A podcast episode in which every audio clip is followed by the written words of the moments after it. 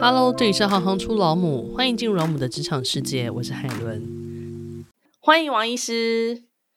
哎，大家好，我是呃长庚的急诊慧婷医师，那很荣幸今天可以跟大家分享我当医生的心路历程。如果让您跟学生们说一句话的话，有没有特别想跟他们分享的呢？我想要分享的是急诊的这个过程哦，你可以学到如何在极端的压力之下保持冷静，然后如何与各式各样的人沟通，那还有如何在挑战中不断的自我成长跟学习。那这是一个不断蜕变的医学旅程。所以是欢迎大家来成为急诊室医师吗？当然欢迎啊，当然欢迎。就是听了分享，希望可以更能够欣赏我们也许在急诊。不那么优雅的一切，这样子。嗯，拜托，不那么优雅，全部都是救命的状态，好不好？因为您在第一 part 的时候已经有跟我们分享过，您是在高三的时候选择三类组，就决定要成为急诊室医师的。对，所以选择医学系就读是那时候就开始立定的嘛？对，没错。嗯、呃，就高三选三类组的时候，我就决定是以医学系为目标。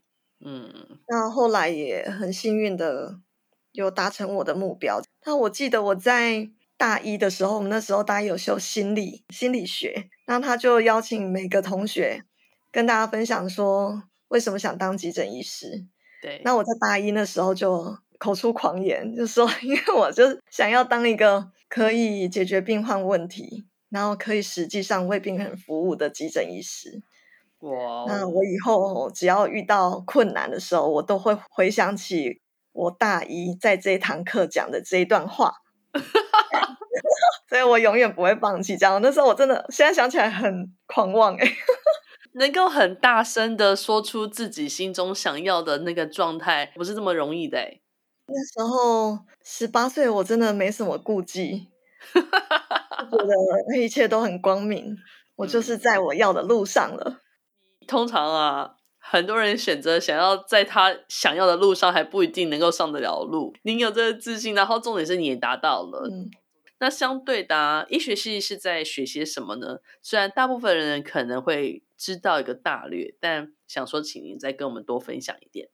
现在台湾有两种不同的医学系的学制，嗯，那一个就是我念的普通的医学系，它目前是六年。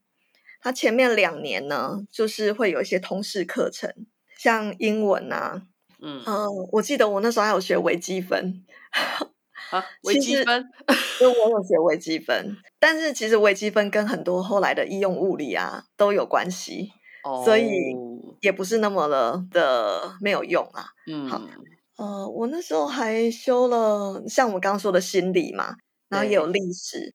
跟生物化学，还有一些有机实验等等，所以前两年是基础科学。对，那三四年级开始会进入比较医学领域的东西，像重头戏就是解剖课程。嗯，解剖课程会学一整年。嗯，那同时也进入一些临床。开始上心胸血管疾病的问题，或是神经系统的问题等等，他这样子一个系统一个系统来学，然后到五年级全部把所有身体的疾病学完。嗯，然后六年级呢就会进入医院做见习，然后就每一科都会去过的。哦，都要 run 过一 run。对，这是传统的医学系的学制。那另外一个学制呢，就是后医学系。嗯。后医学系呢，他接收的学生是已经上过一个完整的大学的学生，所以他前面那些通识课程就都没有了。嗯，那所有的课程会集中在四年里面完成。哇，那严格来说，应该是二到三年会完成，因为他三四年级其实都在医院见习。嗯，所以他们时间非常的压缩，然后压力也更大。那我现在就在。国立中山大学西子湾那个中山大学，嗯，的后医学系有担任老师，所以我也非常的深切的体认到他们的辛苦。嗯，学生呃要在短期内记起非常多的医学的内容，然后同时呢，我们也会培训他做一些医学的技能。啊，我负责的课程是临床技能课程，就像打点滴啦。然后或是打石膏啊，然后放鼻胃管啊，放导尿管等等。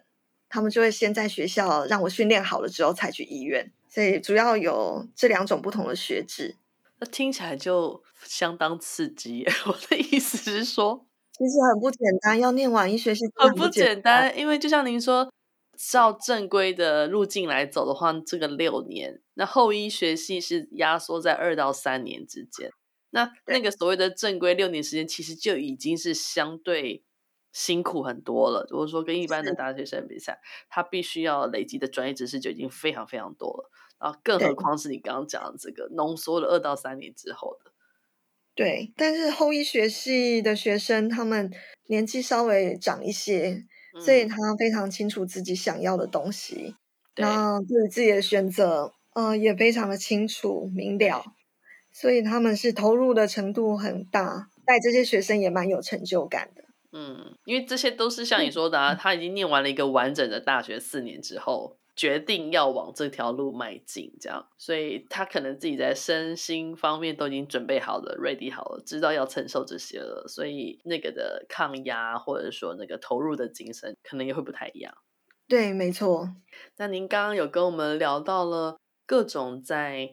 急诊室可能发生到的一些，或是面临到的一些状态，就就您的观察，有没有什么样个性或特质的人会特别适合来当急诊室的医师呢？嗯，其实急诊，嗯、呃，它的节奏就是非常快嘛，而且充满不稳定性，不确定感，对，所以要可以很快速、很准确的做出决策。那同时呢，就是心理素质。要要，要高要好哦，嗯、要可以做压力的管理，嗯、然后在紧张的状态下还可以保持冷静，嗯，这样会比较适合。呃，我我常常会用一个怎么办，也是老电影，就是骇客任务，我也看过，为学生做比喻，嗯，骇客任务它不是有个经典的画面，它是躲子弹吗？对，那其实呢？其实急诊室就像那样，嗯，每一个人的时间那个时钟分针跟秒针的走法是一样的。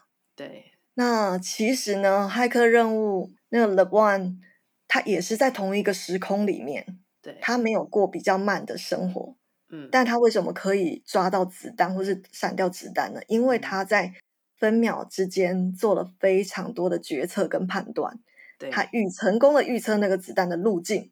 嗯，而且做出适当的动作，就是例如他下腰，嗯，或是做出怎样的闪躲。那我们呢，过的一天一样是这样二十四小时。那急诊室的时间同样这样这样走，病人的生命一点一滴的流逝，然后我们就要在这个分秒之间很精准、很冷静的做出判断。嗯，那这样这个相对来说呢，你可以在比较短的时间内做出好的决策。我是给学生这样的期许。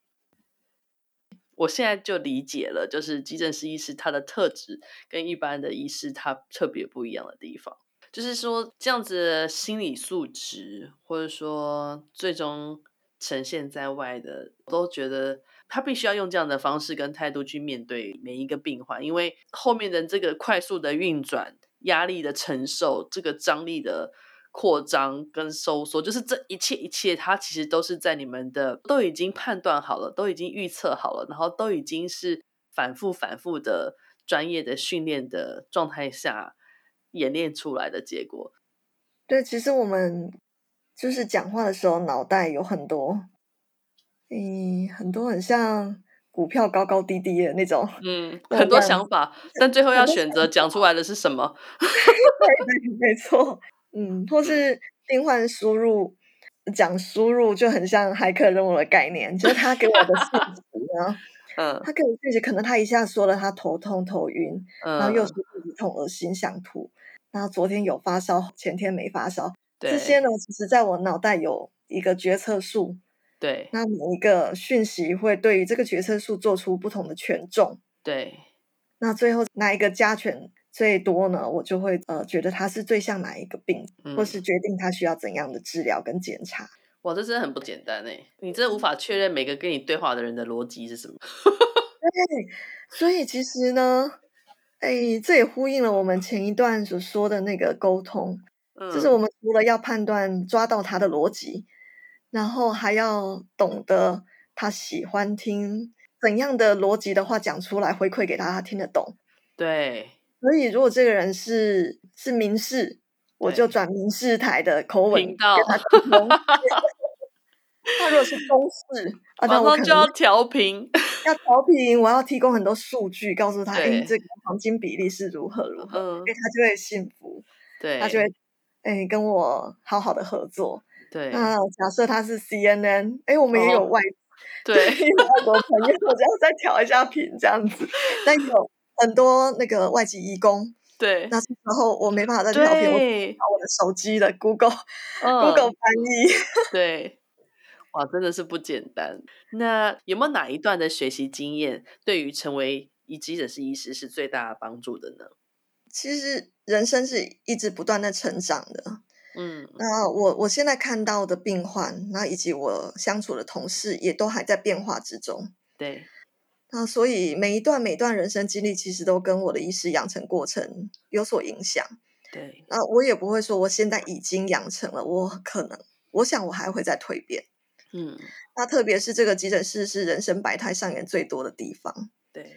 但要说学习经验影响最大或是成长最快的，应该还是住院医师的阶段。你要有一个最大的要件，就是你必须独当一面的时候。所以住院医师呢，是第一次你要自己独当一面，你整个夜晚的班，呃，必须自己处理一些重症的个案，你要下一些决策，然后有一些情况下。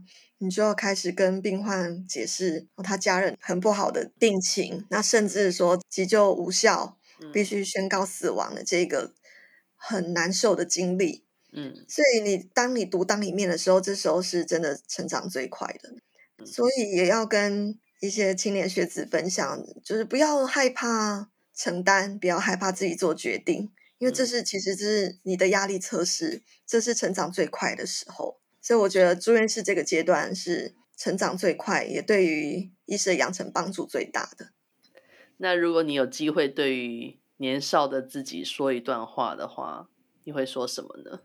嗯、呃，其实我一直都很认真，念书也很认真。我那时候是书卷奖毕业，嗯，然后，呃，我当住院医师也很认真，嗯。